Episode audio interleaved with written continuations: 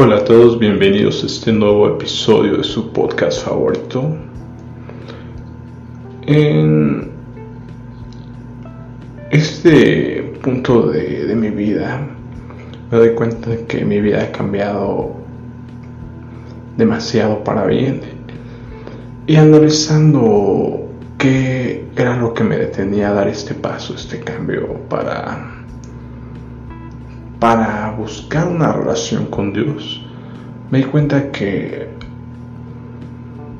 que son situaciones que le pasan a, a las demás personas. Como te lo he explicado, hay dentro de nosotros rebeldía, hay dentro de nosotros ese placer por el pecado, porque hay que aceptar que hay cierta recompensa en el pecado, porque se disfruta, ¿no? A lo mejor cualquier tipo de pecado sexual, lo haces porque tu cuerpo te da cierto placer ¿no? con todos estos tipos de pecados sexuales o cualquier tipo de pecado que se diga hay satisfacción en hacerlo porque nuestra carne tiende a eso, a pecar.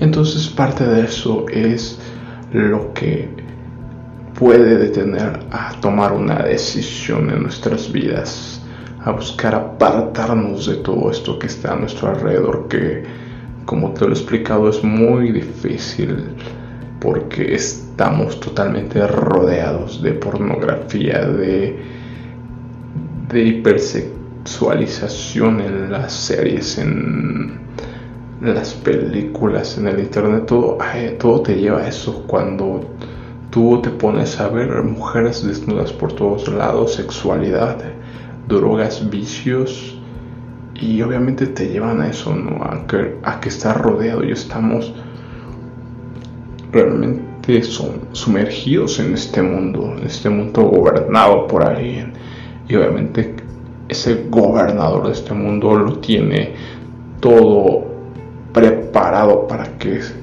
estemos ahí, ¿no? Como en una dulcería y comiendo dulces, pero obviamente estos dulces nos van a picar las muelas, en este caso a pudrir el corazón.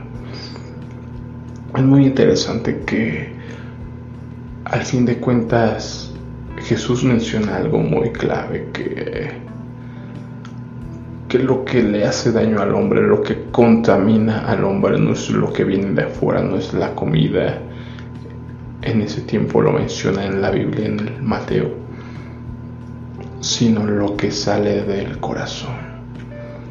Como te lo he explicado, una idea se forja en tu mente y avanza hasta tu corazón. Cuando está en tu corazón se convierte en pecado. ¿Por qué? Porque son situaciones que tú harías si tuvieras la oportunidad. Hoy analizando mi vida, analizando otras situaciones, me doy cuenta que es así. Cuando ya está en tu corazón, por eso Jesús mismo nos lo explica y lo considera como un pecado, porque te lo dice así, cuando miras a una mujer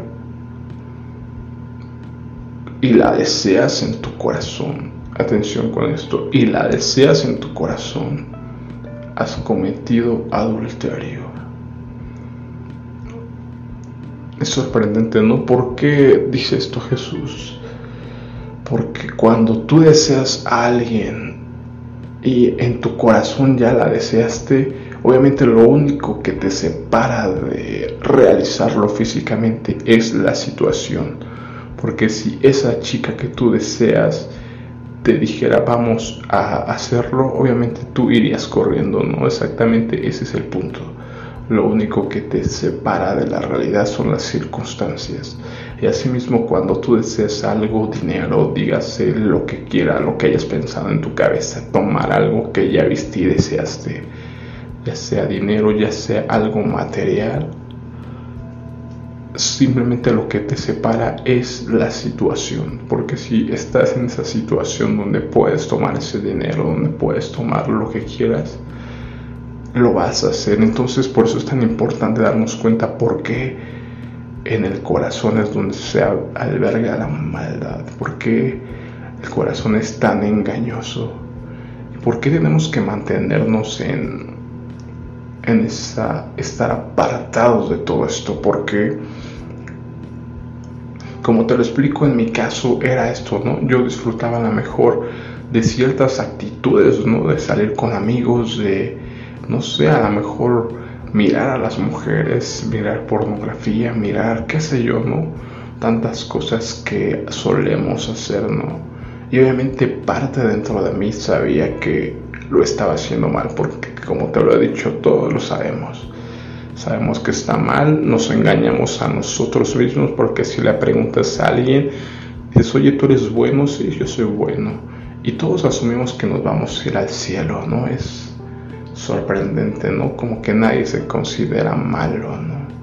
Pero obviamente cuando empiezas a analizar tu vida y te das cuenta que eres un lujurioso, que eres un avaro, que maldices a todas las personas, que no puedes darle nada a nadie, que todo lo piensas para ti, que siempre solo piensas en tus beneficios, te das cuenta que no tienes amor a tu prójimo.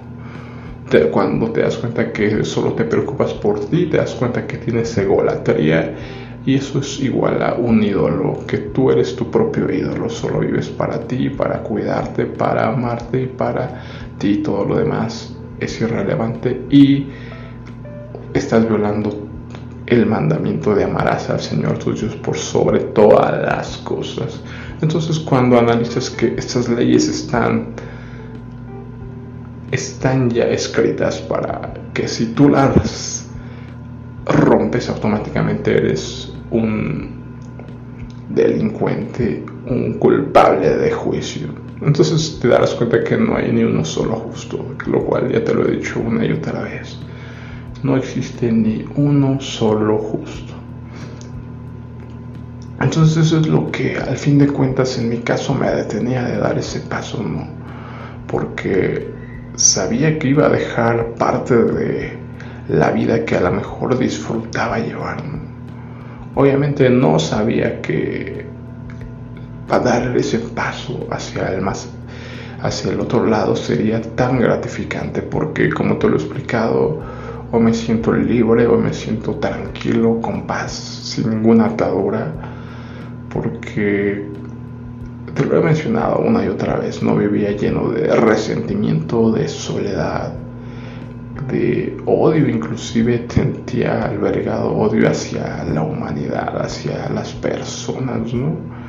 Yo vivía en mi mundo y solo vivía para mí y vivía con ese orgullo de querer sobresalir por mí para demostrarle a los demás que era mejor que ellos. ¿no? Eran muchas situaciones que en mi vida me mantenían con amargura, con tristeza, con dolor, con con infinidad de situaciones, pero yo no me veía ese lado, sino veía lo que iba a dejar, ¿no? Lo que en teoría decía, ya no, es que ya no voy a poder hacer esto o aquello, ¿no? Pero una vez que comparas la ventaja de, te das cuenta de que no hay un punto de comparación. Porque hay que darnos cuenta que vivir en este mundo nos puede llegar a cegar y hacernos sentir que esto es lo único que hay. Hasta que tus ojos son abiertos es cuando te empiezas a dar cuenta que lo que es más importante, el mundo espiritual es muy superior al mundo material y que lo que te espera al tomar una buena decisión es una vida eterna, no simplemente lo que hay aquí, ¿no? Que es una vida corta, finita, que hoy estamos aquí, mañana ya no. Y eso no, cuando empiezas a analizarlo, te das cuenta que no vale la pena echar a perder una eternidad por algo tan corto y tan efímero como te lo he dicho, ¿no? Buscar placeres, materiales y mundanos que al fin de cuentas nunca nos van a satisfacer. Te lo he explicado una y otra vez, yo buscaba placer en muchas cosas en este mundo y esas cosas nunca me dieron placer, ¿no? Creo que me llevaba a buscar una cosa, a otra y a otra y a otra. Y por más que lo buscaba, nunca lo encontraba, ¿no? Nunca me sentía completo, nunca me sentía bien siempre me sentía que era infeliz, siempre sentía eso, ¿no? y date cuenta que a tu alrededor siempre hay esa infelicidad, ¿no? Cuando seguía un grupo de, de estos, un grupo de estos que hay en, en internet donde hay un líder que, que busca hacer hombres exitosos, digámoslo así, ¿no? Que hombres exitosos que, que digamos exitosos en todos los ámbitos de, de tu vida, ¿no? Lo, a, este personaje lo, lo admiraba y lo seguía porque, como te decía, era una filosofía que era muy acorde a lo que yo creía. Te explicabas por cualquier cantidad de situaciones de la vida, ¿no? Y te daba consejos y demás, ¿no? Y había ese círculo de, de hombres a su alrededor que buscaban ese ser hombres exitosos y demás. Pero, como te lo he explicado, curiosamente en las preguntas y demás, llegaban y le preguntaban, oye, pero ¿por qué ya conseguí mi objetivo? Ya tengo una empresa, ya soy exitoso, soy emprendedor y aún no me siento bien, aún no me siento completo, aún quiero más y más y más. ¿Qué, qué, ¿Por qué? ¿A qué se debe esto? Y es algo que,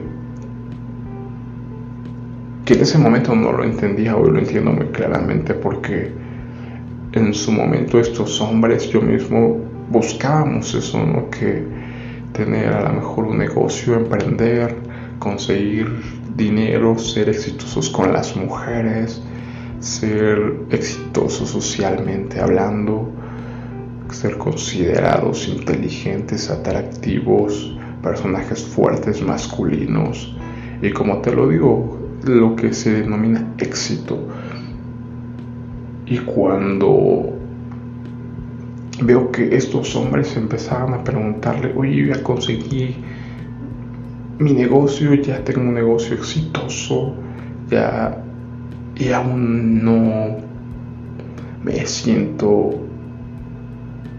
bien, o sea, y, y es lo que te digo, que creemos que si buscamos nuestro camino, si buscamos lo que nuestra carne nos pide, nuestros placeres, nuestro, lo que hay a nuestro alrededor, creemos que podemos llegar a satisfacer nuestras necesidades, pero no, no es verdad. Te lo he explicado una y otra vez, que la única forma de estar satisfechos es con Dios en nuestro corazón, es seguir el camino que Jesús nos dejó y mientras no estemos siguiendo ese camino, vamos a seguir siendo infelices y buscando por aquí y por allá y llenarnos con esto y con aquello y al fin de cuentas nunca nada nos va a llenar. Entonces quiero que analices esta situación que hay en tu vida que te impide dar ese paso de apartarte de todo lo que hay en el mundo. ¿Crees que por tus propios méritos puedes llegar a encontrar y alcanzar la felicidad? Esa autosuficiencia es algo que nos separa de Dios. Tenemos que rendirnos y saber que dependemos de Él. Por más que queramos escondernos, por más que queramos apartarnos de su camino, al fin de cuentas dependemos de Él. Él fue el que nos creó, Él fue el que nos puso aquí con un propósito y al fin de cuentas vamos a tener que comparecer ante Él porque Él es el máximo juez. Entonces espero que te quedes con esto y nos vemos en otro episodio.